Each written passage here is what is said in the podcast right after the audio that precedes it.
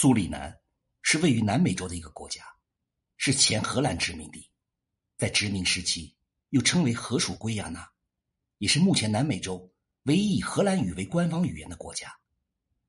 不论是人口五十八万，还是国土面积十六点四万平方公里，苏里南都是当之无愧的南美最小国之一。但小国的背后，往往是大国的博弈。十七世纪，作为三角贸易中转站的南美洲。热闹非凡。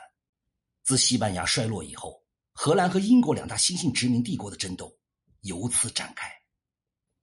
苏里南共和国位于南美洲的北部，北临大西洋，南临巴西，东临法属圭亚那，西临圭亚那，是南美洲国家联盟的成员国。国名源于当地的原住民苏里南人。该国旧称荷属圭亚那，原为荷兰在南美洲的殖民遗迹。一九五四年，成为了荷兰王国海外自治省。一九七五年是独立。它是西半球不属于荷兰王国组成体的地区中唯一一个使用荷兰语为官方语言者。另外，汉语中的客家语是苏里南共和国的法定语言。首都帕拉马里博为苏里南河河口的商港。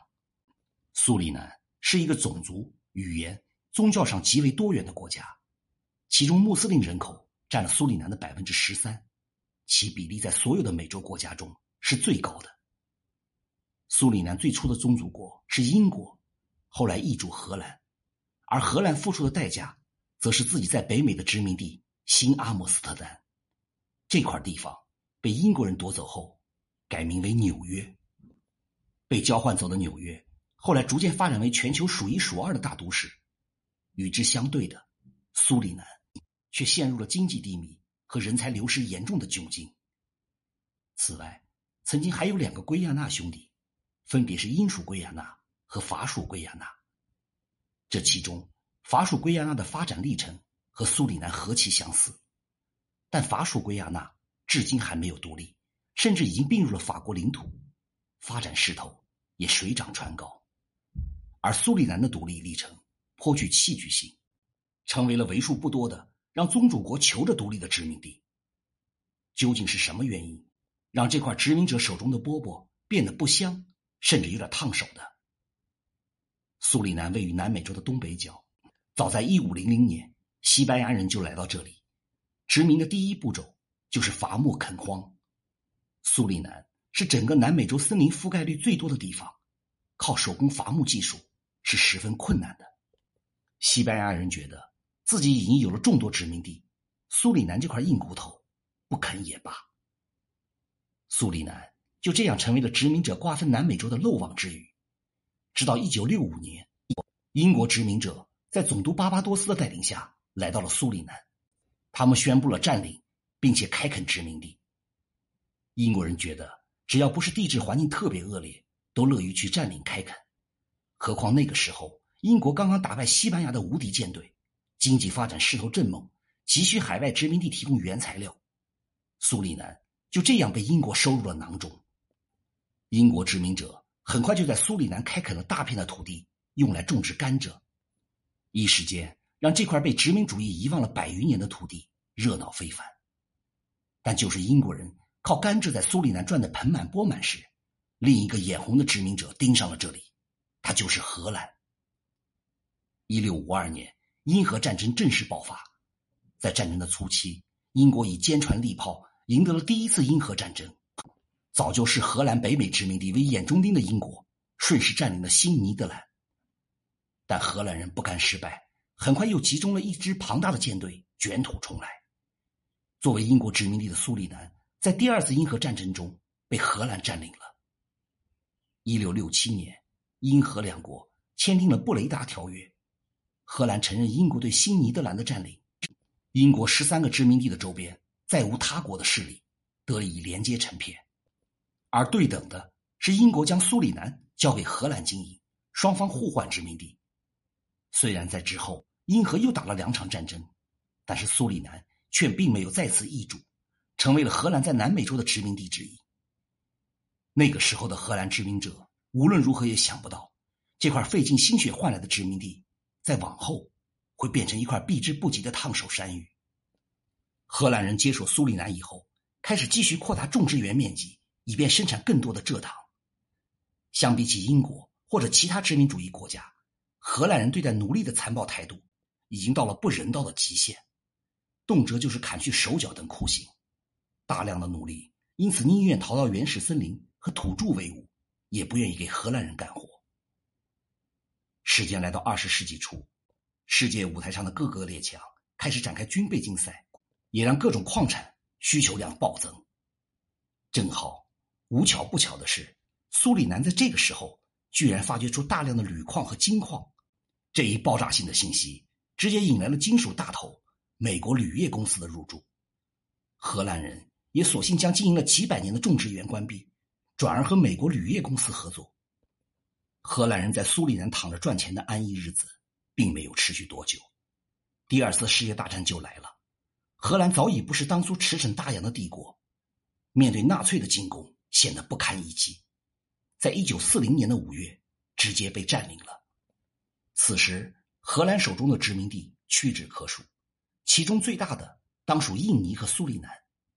但是，一九四二年，日本帝国占领的印尼，逃到英国的荷兰流亡政府。已经无力管理自己的海外殖民地了。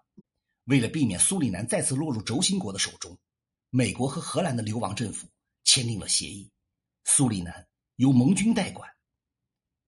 一九五四年，荷兰政府修订了荷兰王国宪法，让苏里南获得了包括组织政府、选举首脑在内的自治权。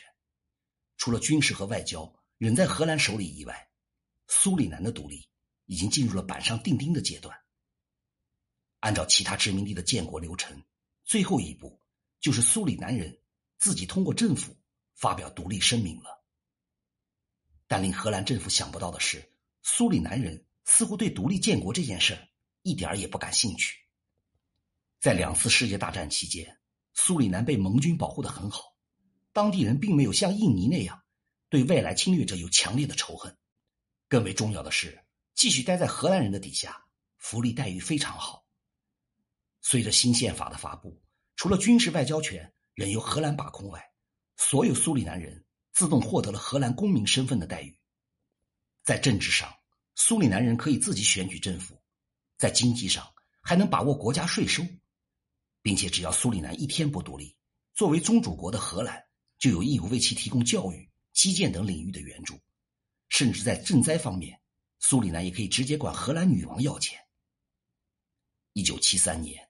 苏里南政府迎来了大选，执政多年的印度裔党派进步改革党下台，取而代之的是由党首亨克·阿隆带领的苏里南民族党。盼苏里南独立久矣的荷兰，终于看到了希望。由于民族党在苏里南的支持者大多是奴隶和土著混血者的后代，所以要求独立建国的意愿比较强烈。不过，作为政治精英的亨克·阿隆，却也未必愿意苏里南真的独立。但为了笼络人心，他一上台就宣布将苏里南将考虑在一九七五年前脱离荷兰统治独立。此时的荷兰在经济上已经撑不住了。在二十世纪六十年代，荷兰发现了大宗的天然气和石油，借着石油危机，荷兰靠出口能源获得了大量的收入。这些收入虽然极大提高了社会福利，但过度依靠能源出口经济导致的。直接结果就是社会劳动力和资本的转向，让荷兰农业和制造业的用人成本激增，产业出现了衰落，这就是经济名词“荷兰病”的由来。到了二十世纪七十年代，荷兰的经济状况已经严重恶化，政府的预算赤字增加了十倍，通货膨胀率接近百分之十，失业率翻倍。在这样的条件下，出于法定义务。荷兰还必须负责殖民地的军费等等开销。曾经给荷兰带来全球利润的殖民地，如今已经变成了一台台的抽血机器。得知苏里南竟然主动传来独立的消息，对于荷兰来说简直是天大的喜讯。在两国的谈判会上，苏里南代表大打感情牌，先细数了苏里南历史上给荷兰做出的种种贡献，再说殖民者对待奴隶是多么的残暴。最后，话锋一转，表示独立也可以，给六十五亿补偿就可以了。消息一出，荷兰举国震惊，哪有宗主国倒提殖民地独立的道理？不过阿隆政府非常强硬，不给钱就不独立。苏里南国内大量民众也走上街头，以示威游行的方式抗议独立议案。荷兰政府也没有其他的方法，只能同意了补偿的条件。但是六十五亿元，对于此时陷入经济困难的荷兰来说，也是一笔巨款。通过讨价还价，最终以三十五亿荷兰盾，时值约十二亿美元，换来了苏里南的独立。但就是在独立前夕，苏里南掀起了一阵移民潮，大量的精英阶层涌入了荷兰，这是阿隆政府始料未及的。一九八零年，因为经济危机和产业危机，阿隆政府。在政变中黯然下台，德西鲍特瑟接过了国家的政权，但军队出身的鲍特瑟同样也玩不转经济。除此之外，他还大肆捕杀意见者，封闭国家广播和大学，国家现状没有因为新政府的上台而得到改善，反而更加恼火。鲍特瑟掌权带来的不仅仅是经济的恶化，还有和前宗主国荷兰关系的恶化。由于鲍特瑟。在苏里南的独裁统治影响下，影响到了美国铝业公司和荷兰遗留公司的利益。美荷两国开始联合制裁苏里南，停止了所有贷款和援助。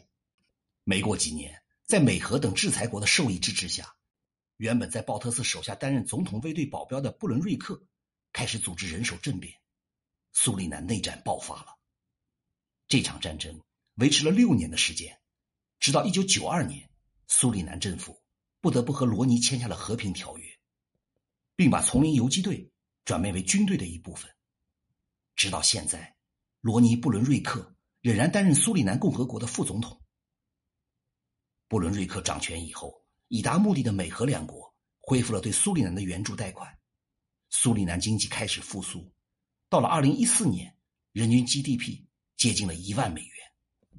但是苏里南不是荷兰，无法依托雄厚的底子。迅速恢复经济，同时，作为国内支柱产业的铝矿被美国铝业公司牢牢把持，加上政府腐败严重，苏里南国民的实际收入并不高，贫困率也居高不下。独立从来不是嗟来之食，苏里南之前过度依赖的荷兰，导致其国内生产转型困难，国家多次陷入危机，这也为其他第三世界国家的发展。敲响了警钟。